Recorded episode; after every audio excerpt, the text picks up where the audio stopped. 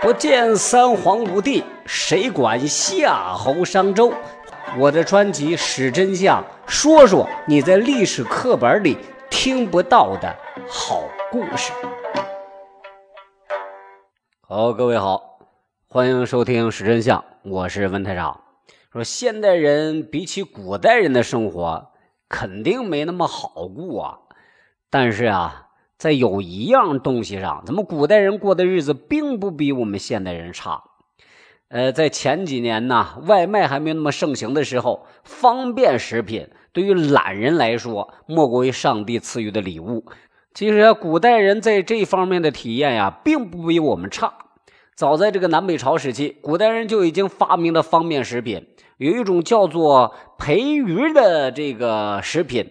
形状就像什么？像这个轮胎，以发面搓成巨大圆环后油炸而成，两面煎的金黄金黄的，口感是酥脆，吃起来那叫一个嘎嘣脆啊！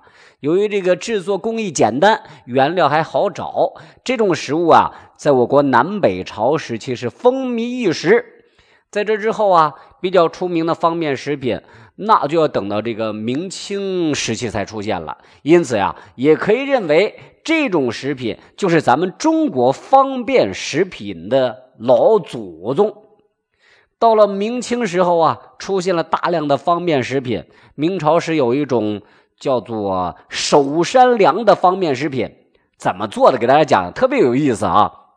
做法就是取一个大萝卜，把这个根须剁掉，把皮儿扒了。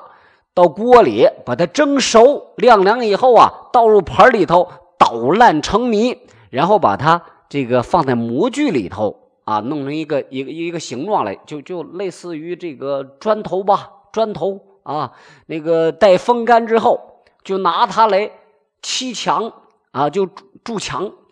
那顾名思义啊，守山梁，那是什么时候用的？就是打仗时候，在城里头。或者说，这个是被围城之后，城里头没有粮的情况下，就把那墙拆下来啊，给锅里煮一煮，蒸一蒸，这就可以吃嘛啊，救急用。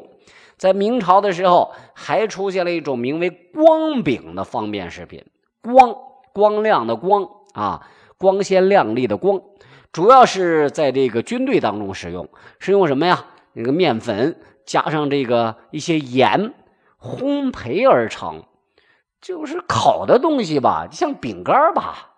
说起来啊，这个刚才说的明朝这两种方便食品，那个守山石啊和这个光饼啊，那那那那这个跟南北朝时期那个培鱼比起来，这哪哪更好吃呢？又没吃过，不知道啊。咱们全凭想象了啊。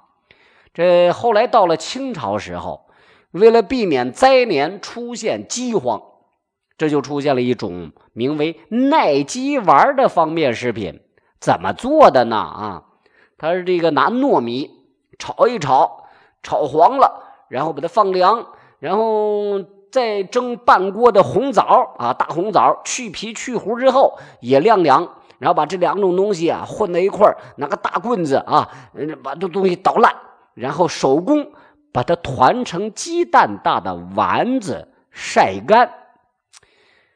哎呀，这种食品呢，方便归方便，是不是有点干，有点硬啊？那我想这一颗下去，你应该大半天都不饿了吧？啊，其实我倒想把这东西叫什么？叫枣泥丸嘛，对不对啊？就奶鸡丸。您这里正在收听的是文台。台台台台台台台长的是真相。其实早在清朝啊，我们中国就出现了当今方便食品的王者，什么呢？方便面。不过呀，当时称为千里面，在咱们陕西本地也有，就在咱们陕西咸阳的礼泉县有，不叫千里面，叫什么叫烙面。怎么做呢？啊，我是见过了，我也吃过啊。现在还有啊，就是这个，嗯，烙薄饼，烙薄饼之后呢，把那薄饼弄出来啊，叠整齐，切成丝儿，切成丝儿，然后这个做些汤，上面这个有肉啊，有各种这个菜呀，然后拿那汤来浇这个烙饼丝儿。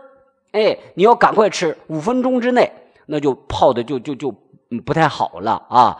这就跟这个现在方便面非常相似啊。除了这个方便面之外啊，清朝也有什么呢？罐头食品。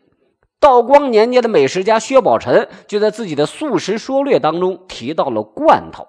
当时的罐头种类比如今更要丰富，除了肉类和水果，蘑菇、冬笋、黄瓜都可以拿来做这罐头，那就是腌菜嘛，腌肉嘛啊。